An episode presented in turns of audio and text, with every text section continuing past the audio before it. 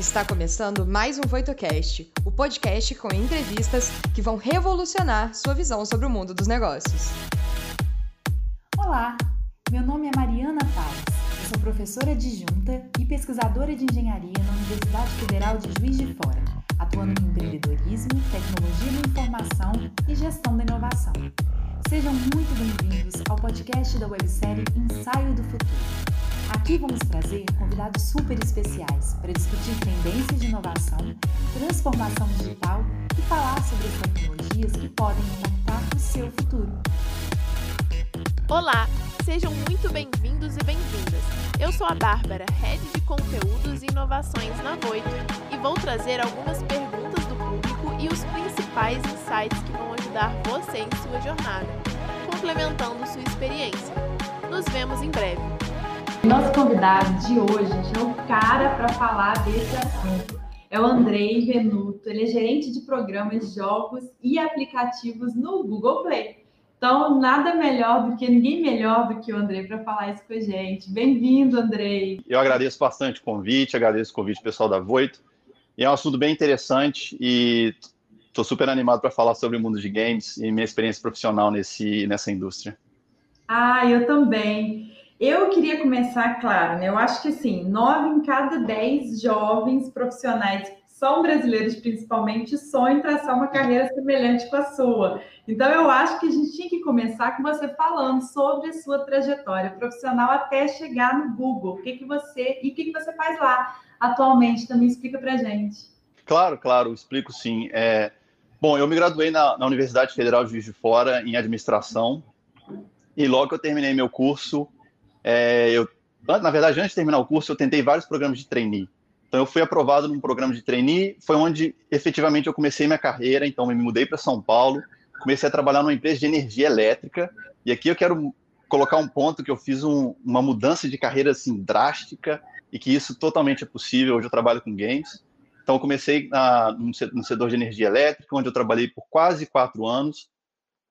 E aí, com essa experiência que eu já tive no Brasil, meio que eu comecei a pensar nos próximos passos da minha carreira e que me veio essa ideia de fazer um curso no exterior para até ter uma oportunidade de trabalhar no exterior e ingressar nessas grandes empresas.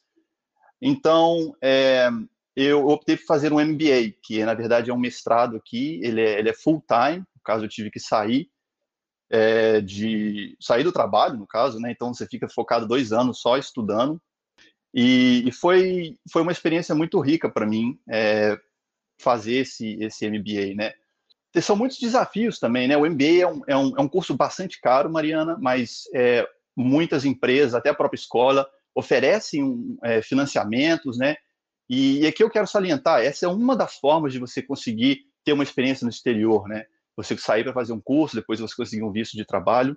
Mas, enfim, eu iniciei meu, meu MBA na Universidade da Carolina do Norte, Kenan Flagler Business School, no qual é, eu fiquei dois anos, de 2015 a 2017. Rapidamente, como funciona esse programa de MBA? Você tem as matérias principais, que são. E eu foquei mais em finanças, comunicação, apresentação, análise de dados, que eu acho muito, muito importante é, hoje. Foquei também na parte de, de empreendedorismo e, e, e consultoria. Enfim, são muitas matérias, são muitas oportunidades, mas o ponto-chave aqui é uma, é uma oportunidade que eles dão de você conectar com as, com as outras empresas. E foi quando eu consegui um, um estágio na, na PlayStation, que para mim foi assim um emprego dos sonhos, né? Então eu fui, comecei a trabalhar na PlayStation, na PlayStation Store, eu fazia toda a parte de precificação dos jogos para América Latina e promoções. É um tempo um pouco curto, né? Foram três meses só de, de experiência lá, mas essa foi minha entrada no mundo dos games, né? E, e esse é um pouco inusitado, porque, a meu ver, eu, eu, um conselho que eu dou às pessoas é estar sempre preparado para quando a oportunidade surgir, você ter a, a, a, uma chance maior, né? Então, é, eles pediam nessa vaga pessoal com conhecimento em inglês, claro, português e espanhol. Então, fica a dica pessoal aí, se você é brasileiro, está pensando na carreira de exterior, não só inglês, porque você tem também essa vantagem de falar o espanhol, né? Então, se você fala inglês, espanhol e português, você fala a, as línguas da América inteira. Então, Acho que foi o que me destacou um pouco. Enfim, depois disso, é, eu me graduei em 2017. Foi o momento que não voltei à indústria dos games, então eu fiquei mais ou menos um ano e pouco. até sem estar na indústria dos games, até o momento que surgiu uma oportunidade no Google. Né? Então, eu olhei aquela oportunidade e era para o Google Stadia. Para quem não conhece, o Google Stadia foi lançado em 2019, uma plataforma cloud, então no, no qual você não necessita de um console, de um hardware, né, para você conseguir jogar os jogos. Podemos falar um pouco mais da plataforma cloud depois, mas é, é sensacional. Eu lembro do dia que eu entrei no Google e no meu próprio onboarding, é, uma das pessoas que era do meu time falou: Andrei, vem aqui para você testar o Stadia. E eu estava lá num, num, website, numa TV, ele colocou o link, eu peguei um controle, linkei, e naquele momento eu estava jogando Doom, com uma conexão da internet pelo por um website. Eu falei: nossa, essa é uma tecnologia sensacional. Então eu fiquei mais ou menos um ano e, e oito meses trabalhando no time do Stadia e o que era mais interessante para todo gamer, né? Eu tinha contato direto com os publishers, que é o pessoal da, por exemplo, EA Sports, ou Rockstar, ou Ubisoft, foi um grande parceiro da, do Stadia também, e todos os demais publishers. Fazia apresentações colocando os jogos e como a gente ia aumentar as vendas, que para mim é um assunto super interessante. Então, eu tive. É, foi, foi, muito, foi muito interessante trabalhar lançando uma tecnologia nova no mercado, né?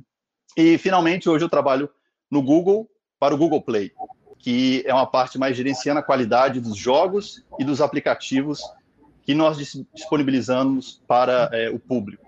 E, é, e o Google Play hoje tem bilhões de usuários, então, assim, é o trabalho que eu estou fazendo, de certa forma, está é, tá relacionado com, com, essa quantidade de bilhões de usuários que diariamente acessam a, a, a Play Store.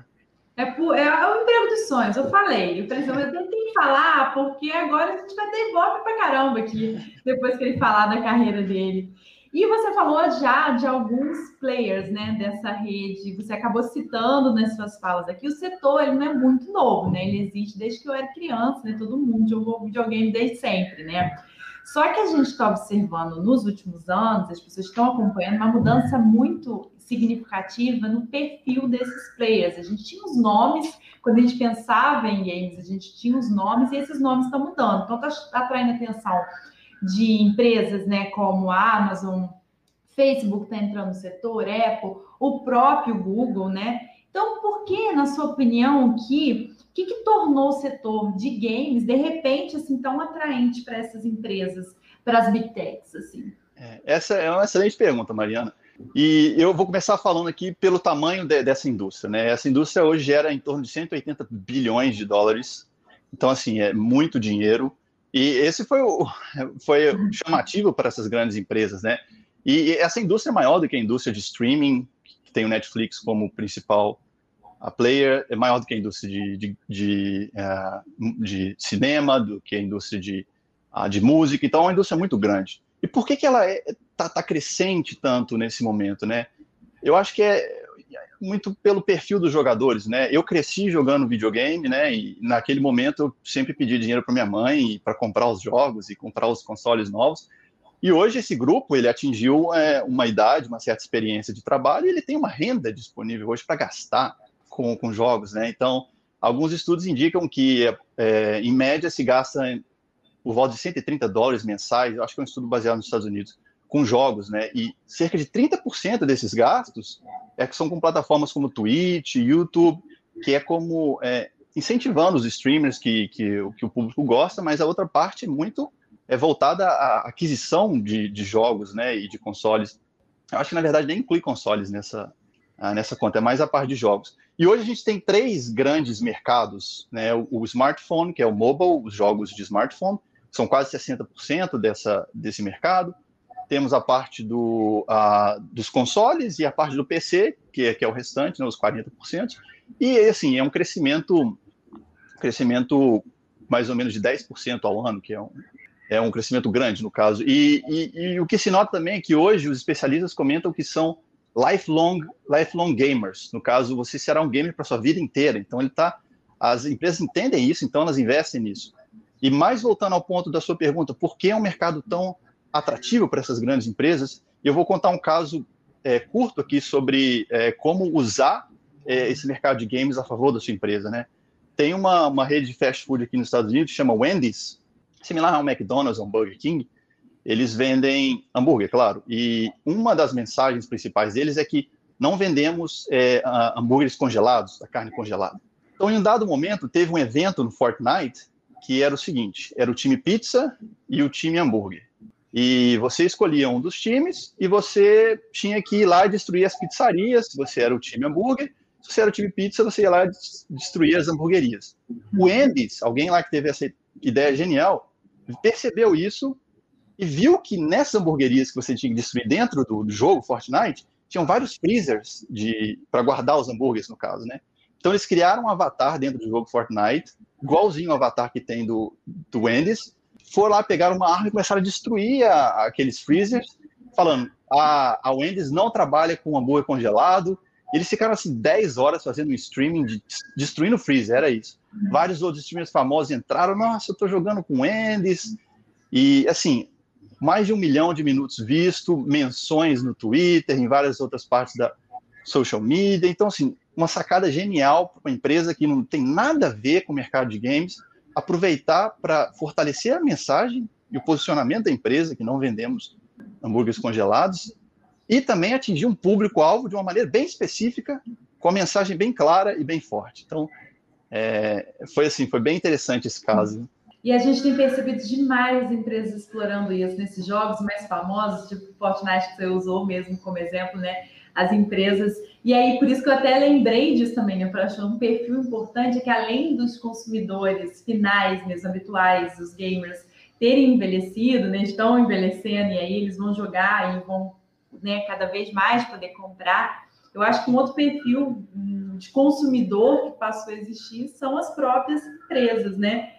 Mas quando a gente está falando assim desse, quando a gente fala da importância das big techs, dessas grandes empresas atuando nesse setor, parece que o setor está dominado por grandes corporações, uma bolha das big techs atuando. Então, na verdade, a gente observa também que o ecossistema inteiro, né, nesse dentro desse setor também se amplificou muito, né? Então, são vários nós grandes players, né, atuando com menores, né? E eu queria saber de você em que nós dessa rede que ficou gigante, né, de participantes, de players, você enxerga as maiores oportunidades para novos entrantes, principalmente para as startups. Quem quiser criar um negócio que é pequeno ainda, né, uma startup, para entrar e dançar aí nesse, nessa rede.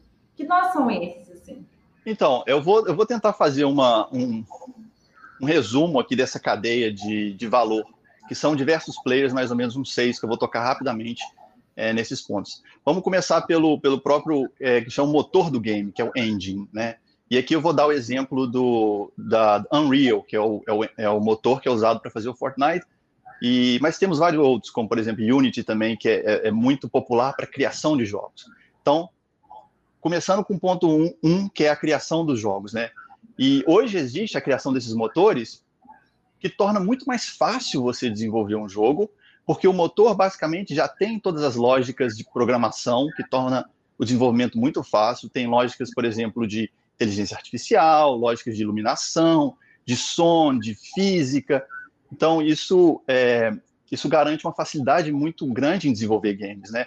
Hoje, com um time de cinco pessoas, você consegue desenvolver um jogo de altíssima qualidade, o que isso é muito benéfico para os para os usuários finais, né? Porque você está tendo um, uma qualidade muito maior, com investimento muito menor. Então começamos com os motores, né?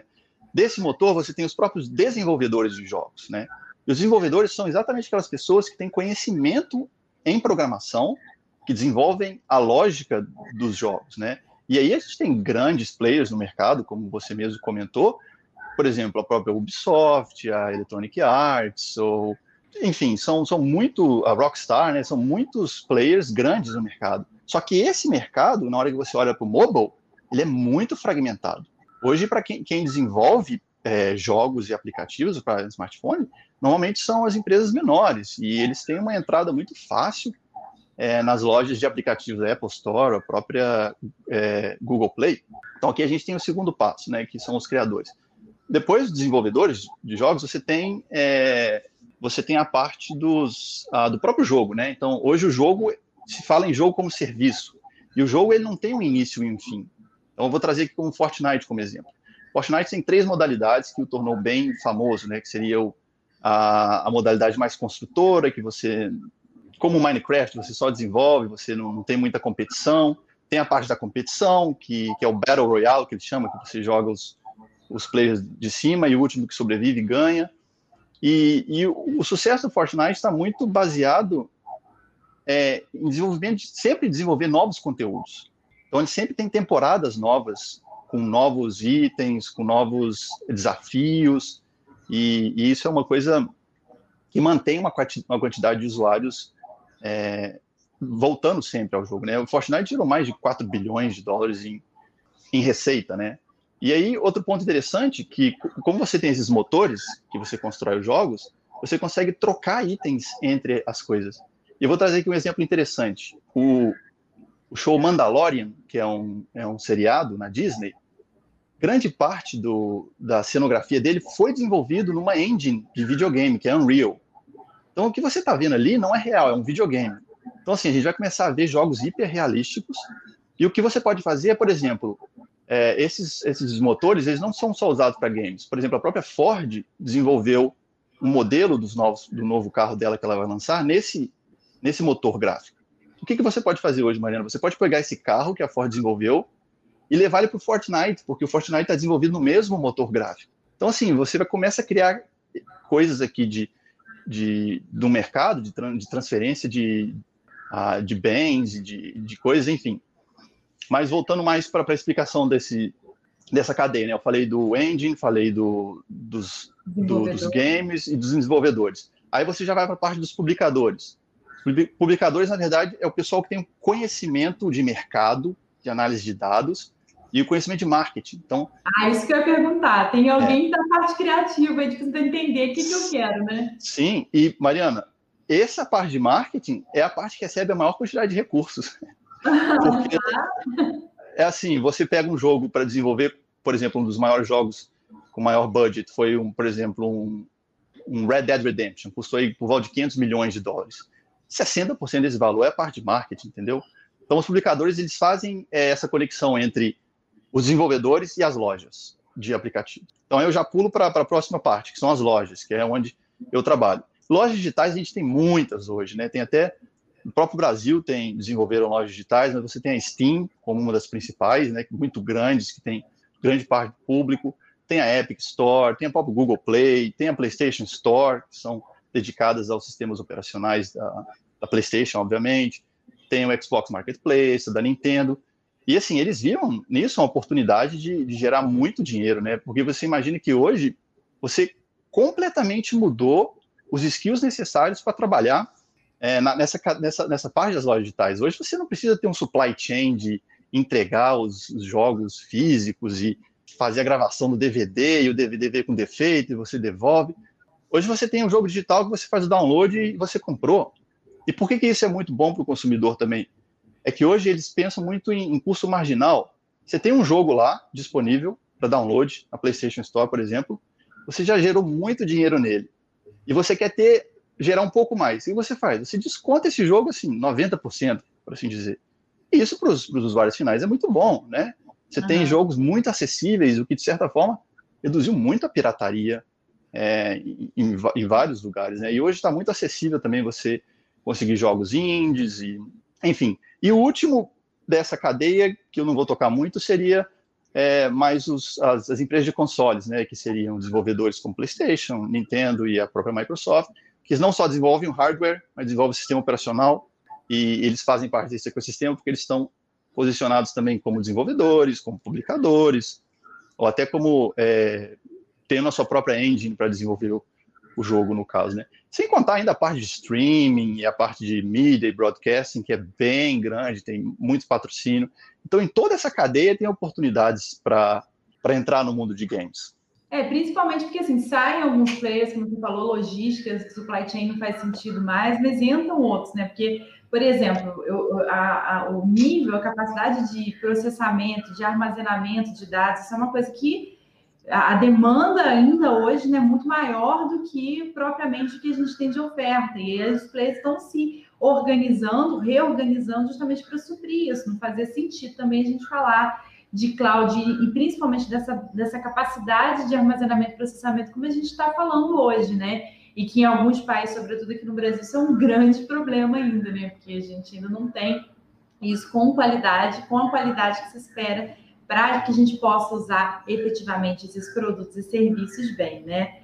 Então, eu aproveitando esse gancho, como eu falei de cloud, como eu falei né, de tecnologias de uma forma geral, eu acho que essas redes começaram a se configurar, né, é, e novos players né, aparecendo e outros saindo, muito por conta da incorporação dessas tecnologias todas, né, que estão muito no hype. Eu acho que nem nem a própria Google consegue dominar todas as tecnologias que hoje estão envolvidas nesses tipos de produtos e serviços. Por isso que justifica, inclusive, tantas aquisições, tantas parcerias né, que a empresa tem precisado fazer. Sim. E aí eu queria que você dissesse para a gente no nível micro, a gente falou bastante de setor, né, mas no nível micro, tecnológico, que tecnologias que você destaca como as mais, as mais promissoras para esse setor, assim, para os próximos anos? O que, que vai Sim. pegar?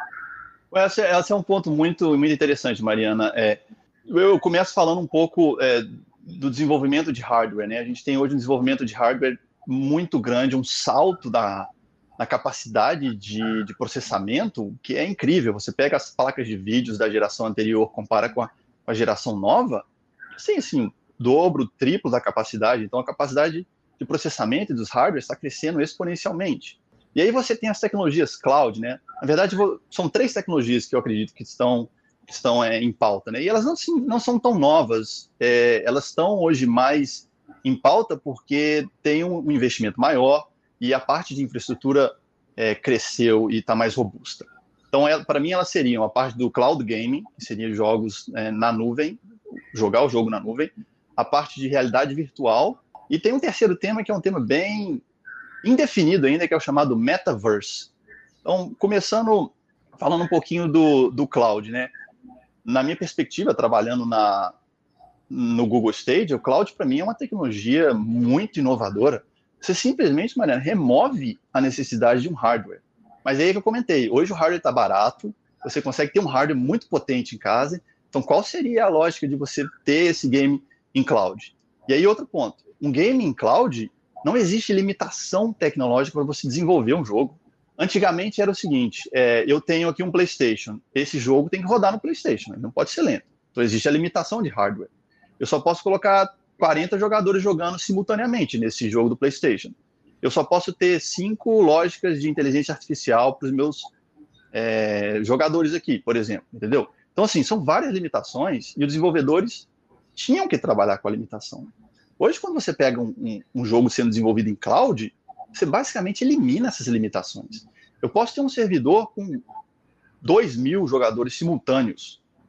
Eu posso ter várias instâncias ao mesmo tempo rodando, porque elas são providas pela internet, não precisa do, do hardware. Então, é um potencial assim, quase que, que infinito, né? E ainda você pensa Hoje você adquire, você compra um PlayStation um Xbox, você tem um terabyte de, de armazenamento. Você baixa aí, se você baixar cinco jogos do momento aí, um Call of Duty, um Red Dead Redemption, não sei, você já, já encheu esse, esse, esse seu HD de armazenamento. Hoje o cloud, por exemplo, na minha conta do Stadia, eu tenho todos os jogos do Stadia, são mais de 120 jogos. E se você colocar aí uns 10 gigabytes para cada um, eu já extrapolei o limite de capacidade. E a parte do, de não ter que fazer download é algo incrível para mim. Sem atualização, eu clico, eu jogo. É, é, foi um momento mágico para mim, assim, você entra na loja, você escolhe seu jogo, você clica no jogo e você joga. Não, não, tem, não tem espera, não tem nenhum problema. Óbvio que existem é, os outros pontos negativos, né?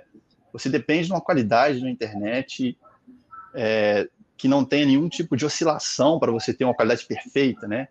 A minha opinião, muito a minha opinião é que funciona muito bem e, e, e o, o, valor e o benefício é, é muito grande, né? Então, acho para mim assim, o cloud é um dos top, uh, top tendências. Talvez vai ser um modelo mais híbrido, porque existe uma resistência muito grande dos, dos gamers atuais que gostam de ter o cartucho, que gostam de ter o DVD. Né? Você não vai ter mais um videogame, que tristeza é isso, né? Você só vai olhar lá, sua biblioteca digital está dentro da, de uma TV. Existe ainda uma resistência muito grande que eu vejo por parte dos consumidores, mas pensando assim, democratização de jogos. Você imagina uma tecnologia dessa que chega em um país ah, onde os, os, os hardwares são muito caros, né? E você só gasta dinheiro do jogo. Então, assim, é, é, é, é a própria democratização do, do. É a mesma lógica que aconteceu no Spotify, é a mesma lógica que aconteceu no Exatamente. Netflix. Uma hora a pessoa vai acabar cedendo, né? Porque é, é muito tentador. É. Assim, qual que é o problema, na verdade, dos jogos, né? É, o jogo está sendo feito um streaming daquele, daquela lógica de game, né, num, num servidor e está sendo enviado vídeo para você. Só que o problema é que no momento que você faz uma, um, você pressiona um botão no seu controle, essa lógica de pressionar o botão, esse input, tem que ir até o servidor e voltar com a imagem.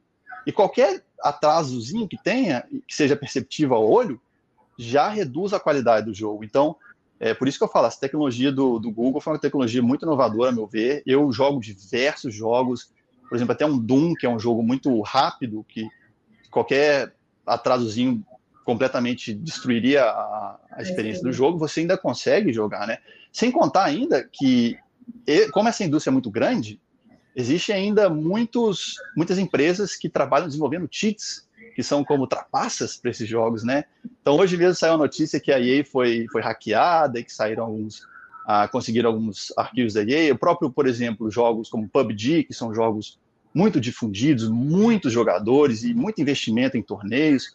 Então, existem empresas que especificamente desenvolvem trapaças para esses jogos. Empresas gerando 50, 70 milhões de dólares uh, a rede anuais. Hacker envolvida. Sim, então assim, Exatamente. E, e, o que, que é, o cloud traz também? Se você está jogando esse jogo e ele está sendo ele está sendo processado dentro de um servidor, não tem como você ter um cheat dentro do servidor do Google. É assim, uma coisa muito mais difícil, porque os cheats hoje são instalados nos, nas máquinas locais. Então, assim, existem muitos benefícios, existem muitos pontos negativos ainda, você comparar. É mais uma decisão do consumidor, mas, assim, é uma coisa que vai ser discutida, que eu vejo como futuro já quase que presente. Uhum. E o outro seria a parte de realidade virtual. Facebook há uns anos atrás, adquiriu o Oculus, né, que era uma empresa de hardware de, de realidade virtual. Hoje, o Facebook tem um, um investimento grande nisso, mas ele tem uma loja específica para os jogos de realidade virtual. E eu me lembro quando eu estava na PlayStation, PlayStation também tem um console de realidade virtual. A primeira vez que eu testei antes de sair no mercado, eu joguei um jogo era do Batman, eu acho que e era muito legal, era muito imersivo assim. Lembro que joguei um jogo também de de corrida. Então você imagina, eu estava sentado como se fosse um cockpit, com a, a direção, com os pedais e com óculos de realidade virtual e jogando aquilo. Para mim foi uma experiência incrível como jogador, sabe? Eu me senti dentro daquele jogo, então sensacional. E finalmente o metaverse, que ainda é assim, é uma coisa indefinida, não se sabe o que é. Uhum. Ele não é um hardware, ele não é uma experiência online, só que assim, ele é muito parecido com a, com o que ocorre no, naquele filme Ready Player One, para quem já viu. Na verdade, ele é um assunto que ainda vem sendo construído, mas a ideia dele é que você é uma coisa sincronizada, no sentido de que você pode acessar esse ambiente ao mesmo tempo que eu, e eu posso encontrar todo mundo. Você não tem experiências diversificadas. Por exemplo, Fortnite, que teve essa experiência de fazer um show dentro do Fortnite, bilhões de pessoas assistiram. Mas, por exemplo, se você está assistindo, Mariana, e eu também estou nesse mesmo jogo, Fortnite, assistindo o mesmo show, talvez a gente não se encontre lá porque a gente está em diferentes instâncias. A ideia do metaverse é ter tudo conectado em tempo real, não tem pausa, e ao mesmo tempo existe uma economia que gira dentro daquele universo, e você consegue interagir com as pessoas. Então, assim, é uma coisa bem, bem, assim... Black Mirror, a gente está falando. Black Mirror, exatamente. Exatamente. O que pode ser feito em cima disso, eu não consigo nem imaginar. A gente já falou, né, que a sua carreira, eu dou aula para a geração, né, é, é, alfa aí que está vindo, né, a IG, então eu sei que todo mundo quer trabalhar com o que você trabalha. Quem quer entrar no setor de games? Sendo atuando em grandes empresas, como você faz, ou até mesmo desenvolvendo o próprio negócio, que a gente falou que as startups, tem muita oportunidade para startups, que dica que você pode dar para gente? Assim, qual que é o caminho das pedras para quem Sim. também quer, quer ter essa vida divertida de to todos os, os jogos do stage disponíveis? Assim? É, bom, é uma boa pergunta. Então eu vou começar assim: é, jogar videogame todo dia, saber tudo do mercado, vai te levar a um trabalho nos games? Não. Mas ah. ajuda a chegar? Ajuda. Entendeu? Então, assim, foi até um dos pontos que para mim foi crucial. Eu, tinha, eu sempre tive um conhecimento grande de games e de tudo mais. E quando eu tive essas oportunidades, eu mostrei o conhecimento que eu tinha. E quando você mostra o conhecimento que você tinha, de ter jogado minha vida inteira, de, de tentar desenvolver jogos e de tudo mais, conhecer a fundo o mercado, principalmente o mercado local, Brasil, América Latina, isso é, é um skill que assim não é tão fácil de achar, né? Pessoal, pessoas que têm conhecimento de espanhol, português, conhecimento local de América Latina e conhecimento geral de games. A minha opinião é que para quem quer entrar nesse, nesse mercado, você pode entrar na parte de desenvolvimento ou na parte mais de, de negócios, né? Na parte de desenvolvimento, é, existem vários cursos, até mesmo no Brasil. Acho que se você entrar no site do Senac, tem vários cursos que ensinam como programar em Unity ou Unreal, não sei. Tem então são cursos para crianças, inclusive. Sim, sim, com crianças que começam desenvolvendo jogos. É. Então eu acho que assim é, é um, é um passo. Você pode chegar por esse lado de programação e desenvolvimento. É, é uma coisa. E eu acho que o outro, assim, essas oportunidades, de certa forma, elas estão mais no exterior, né?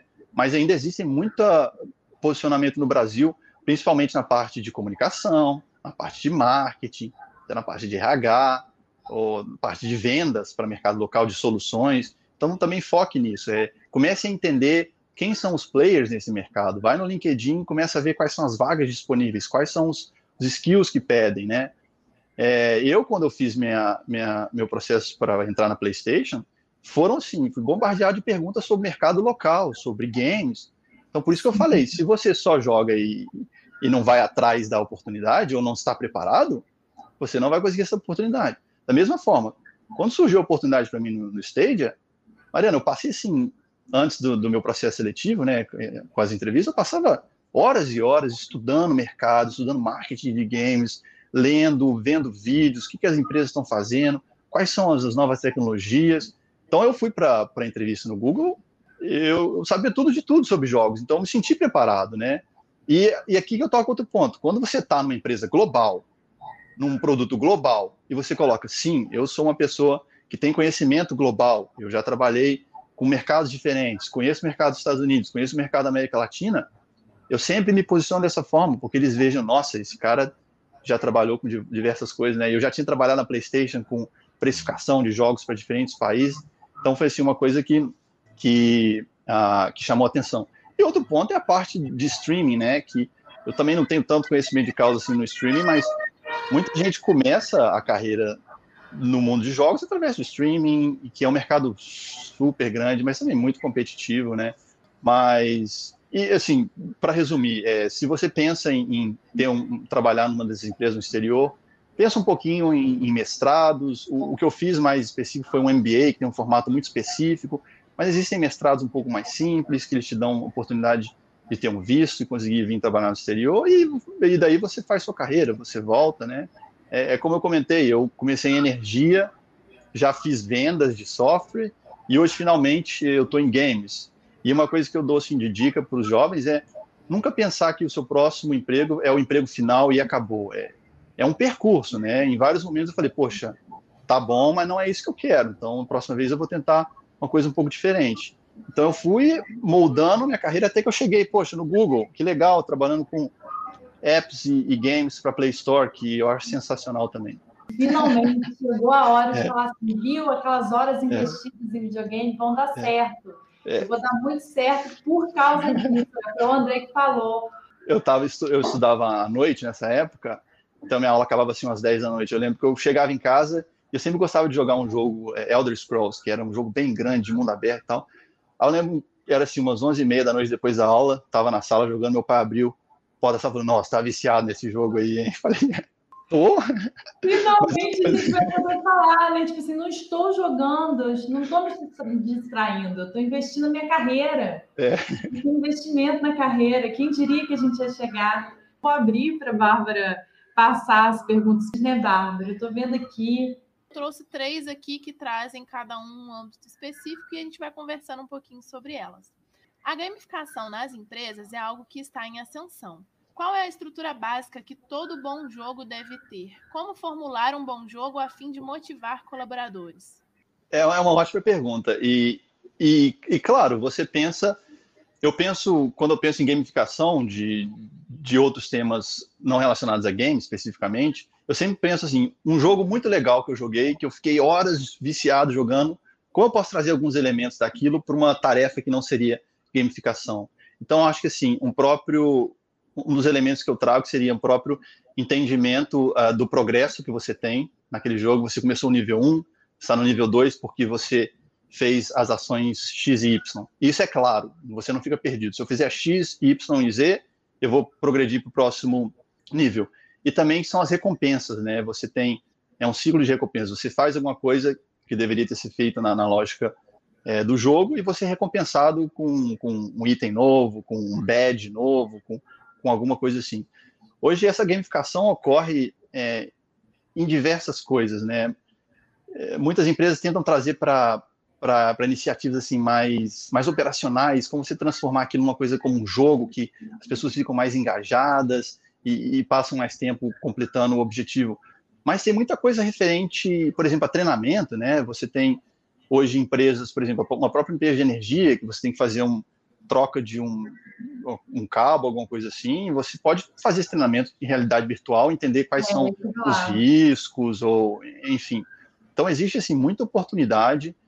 Entender lógicas de jogo é interessante e, e é, uma, é um tema a ser estudado a fundo, né? Porque você tem, você tem razões porque um jogo é, é, é o favorito de muitos ou, ou não, né? Tem um, uma parte social daquele jogo também. Então, na hora que você está criando uma gamificação, talvez, talvez trazer esse aspecto social para dentro da empresa é válido. Então, assim, são muitas perguntas, mas eu acho que, assim, sendo objetivo, ter um progresso claro, ter as ações claras do que deve ser feito e ter as recompensas bem estabelecidas para você chegar a um objetivo final.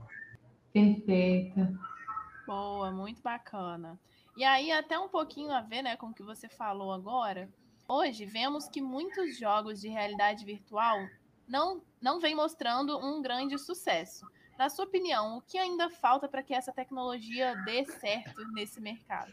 É, é uma boa pergunta também e muito interessante.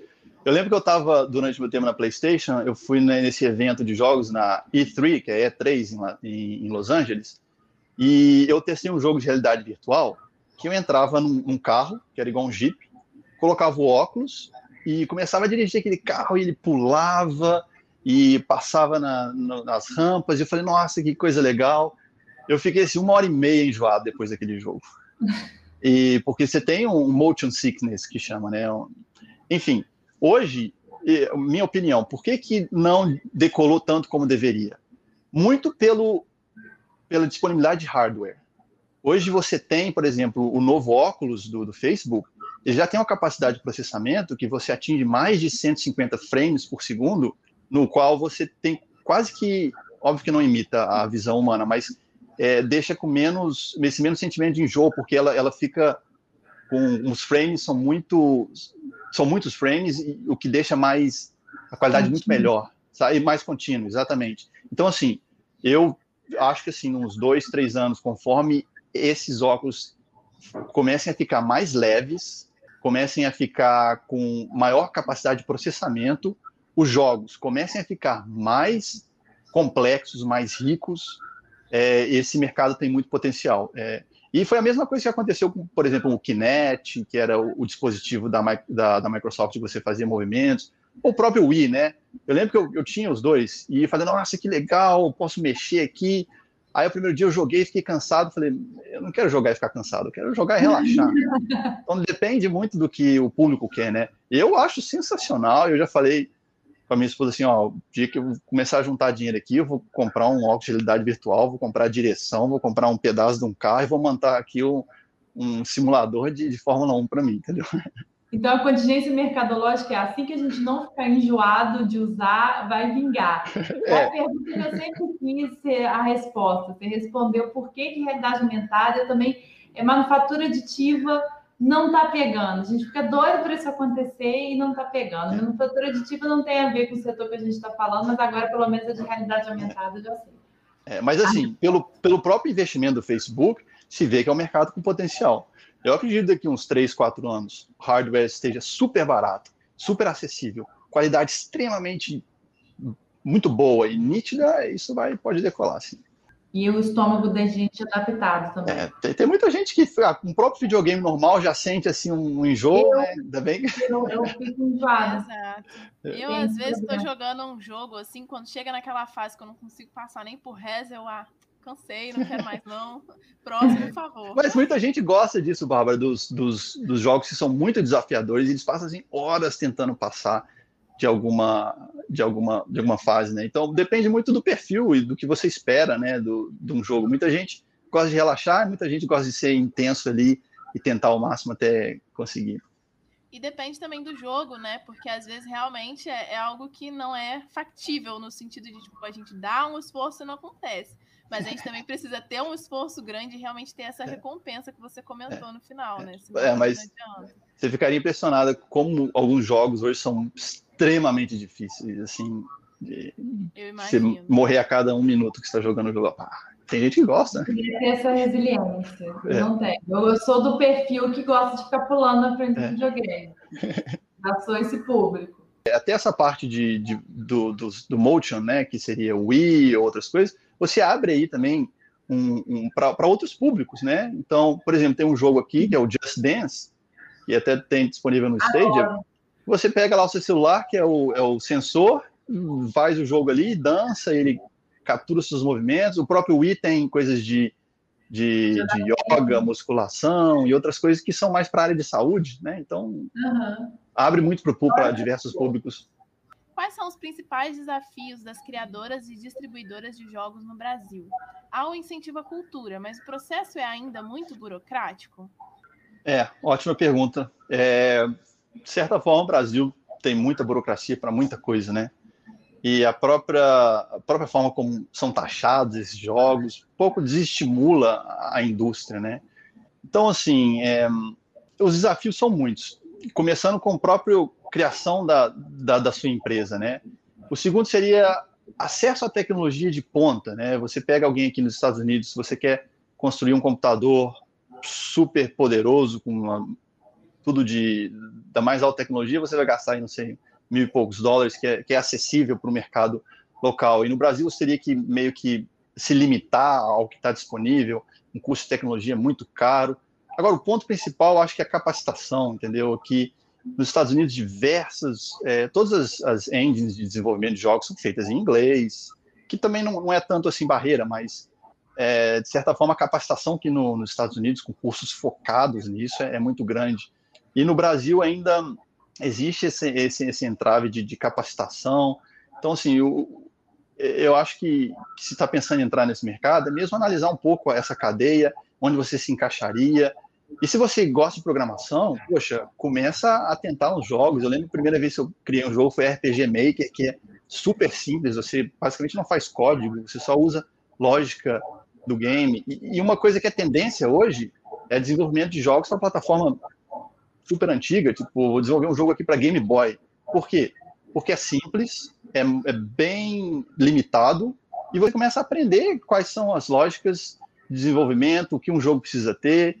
Mas, assim, voltando, eu acho que sim, a, capacitação, a própria burocracia, mas para dar um animado pessoal, o mercado Brasil é um mercado gigantesco. Isso que eu ia né? um ponto positivo também. Um né? terço da, da América Latina é Brasil é um dos maiores é, em termos de engajamento e, e em termos de, de, de, próprio interesse em jogos, sabe? As, as empresas de, a, de jogos sempre veem o Brasil como um mercado grande e um mercado que o pessoal é muito interessado nesse assunto. O que ainda reduz um pouco é variação cambial, essas coisas que, que fica um pouco difícil, né? Mas eu vejo, por exemplo, a, a Steam, que é a loja de jogos faz um trabalho muito bom no Brasil, porque ela não simplesmente faz a tradução do valor em, em dólares para real. Ela tem um, um entendimento de, de realidade local e os jogos aqui são mais baratos do que seriam em dólares se convertido, entendeu? Então, acho que assim, falta um pouco da, das empresas também globais entendimento local e, e, e, se adequar à realidade, né? Não adianta. É da mesma forma, se você quer vender uma coisa na, na Índia e você pega um PlayStation que custa 300 dólares, cobra 300 dólares ainda, ninguém vai comprar, entendeu? Só pessoa rica. Então, assim, tem que meio que se adaptar, mas isso depende muito de redução de, de regulamentação, redução dessas barreiras, mas é um mercado em alto potencial, o mercado brasileiro, em alto potencial. Em resumo, é difícil, mas vale o esforço. Ah, vale o esforço, sim. Uhum. Os, os, gamers brasileiros são muito apaixonados. Ah, e, assim, você ainda consegue ver hoje, existem tantas empresas que veem Brasil com bons olhos, fazem as traduções dos jogos, disponibilizam em português Brasil, não só com a dublagem, mas com tudo. Enfim, existe sim um investimento e o mercado é bem visto pelo tamanho e, e pelo poder. Ai, perfeito. Ai, gente, estou achando uma pena. Já pode sair daqui e jogar um Minecraft e um Fortnite direto, né, Mariana? Pois é, ué, minha filha diga, vocês não sabem a luta em casa. Eu acho uma pena esse papo, infelizmente, passa muito rápido, gente.